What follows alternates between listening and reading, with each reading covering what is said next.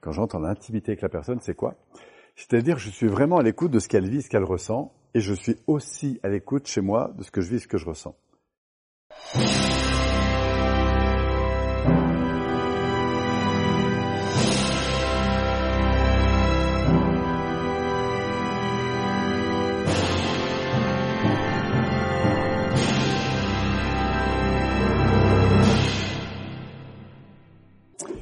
Vous avez tous entendu parler des besoins de Maslow, hein, pour la plupart. Ça ressemble un peu à ça, vous allez voir.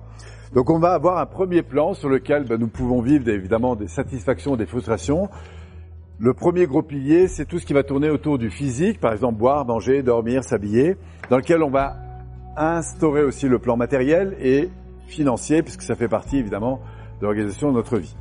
Donc sur ce plan, évidemment, vous pouvez avoir des satisfactions ou des frustrations. Moi, mon premier salaire, quand je l'ai touché, bah, évidemment, ça m'a évidemment rendu très heureux. Mais si j'avais aujourd'hui toujours le même niveau de salaire, bah, bon, bref. Donc, on va avoir des attentes là-dessus ou des frustrations, d'accord?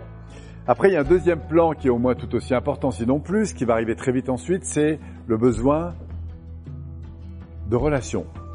Vous avez remarqué à quel point c'est important d'être en bonne relation. On y met là-dedans tout ce qui est affectif, relationnel. Donc c'est tout ce qui a trait au besoin d'importance, se sentir important aux yeux des gens, aimé, soutenu. Hein, c'est une grosse priorité si vous avez envie d'évoluer, quel que soit le domaine, d'avoir des gens qui vous entourent et qui vous soutiennent, qui vous reconnaissent, qui vous aiment. Enfin, troisième étage sur lequel euh, évidemment vous vous développez aussi, ce qui veut dire que vous avez des frustrations ou des satisfactions, c'est le besoin de comprendre, ne serait-ce que comprendre comment vous fonctionnez, comprendre pourquoi on vous dit non sur certains projets, comprendre comment ça marche. Un enfant déjà, quand vous avez... Moi je me souviens, je démontais mes jouets, mais c'était pas pour les casser, c'était pour comprendre comment ça marchait à l'intérieur. J'avais cette curiosité, comprendre ce qui se passe dans d'autres pays, comprendre comment fonctionne le système nerveux, enfin bref. Voilà, donc il y a une, une, aspiration à comprendre les choses sur un plan intellectuel, mais aussi à être sollicité, hein, c'est-à-dire euh, d'expliquer, de transmettre, euh, voilà. d'accord? Et puis si on avance encore, vous avez un autre plan, au-delà de ça, c'est eh bien de vous situer par rapport à la vie, par rapport au monde, par rapport à Dieu, par rapport à ceci. Et là, on entre dans une dimension plus spirituelle. Hein, c'est qui je suis. Alors on a évidemment les courants religieux qui sont des belles voies pour euh, répondre à cette aspiration spirituelle, mais il y a plein d'autres façons hein, d'entrer là-dedans. Mais c'est des questions qui vont arriver très jeunes d'ailleurs, parfois. Hein, Maman, j'étais où avant d'être vivant?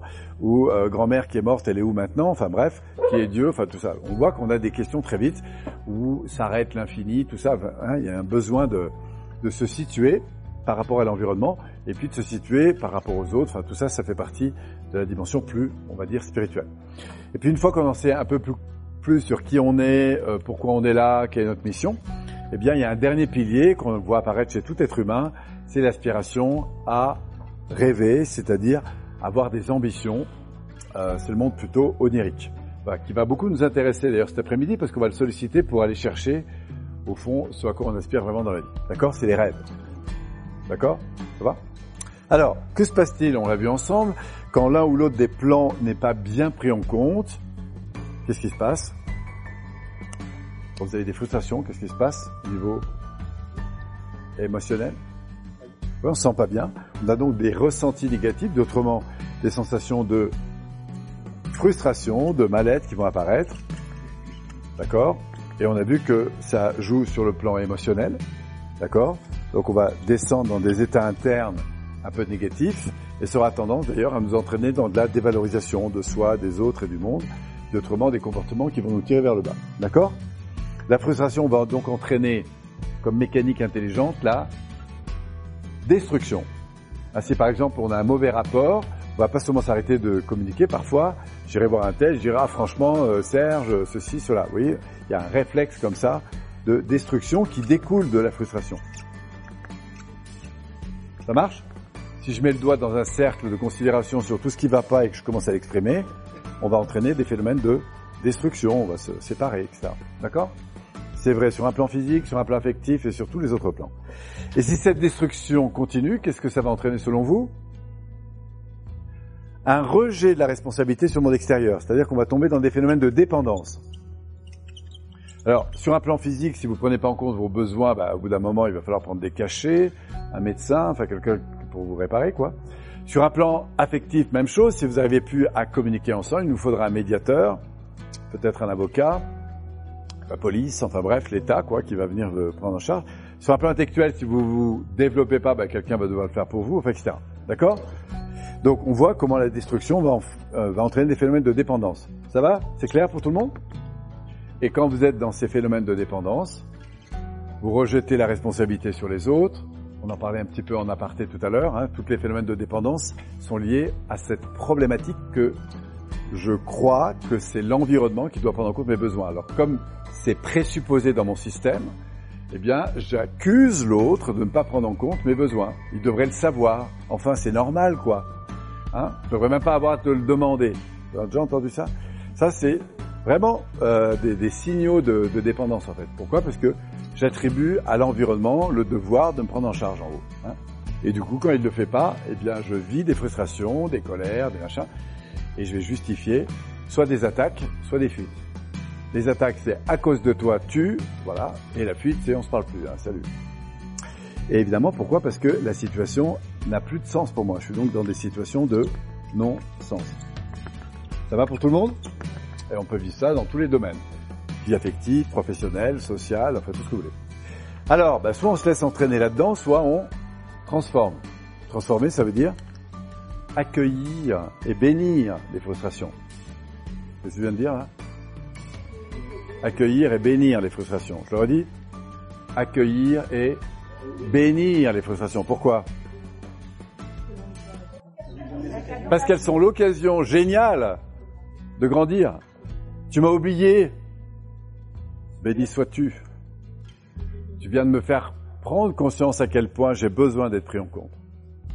C'est un important pour moi d'être pris en compte. C'est pas un défaut, hein, c'est un important. Et effectivement, d'ailleurs, quand tu le fais, tout d'un coup, mon système nerveux se met dans le plaisir.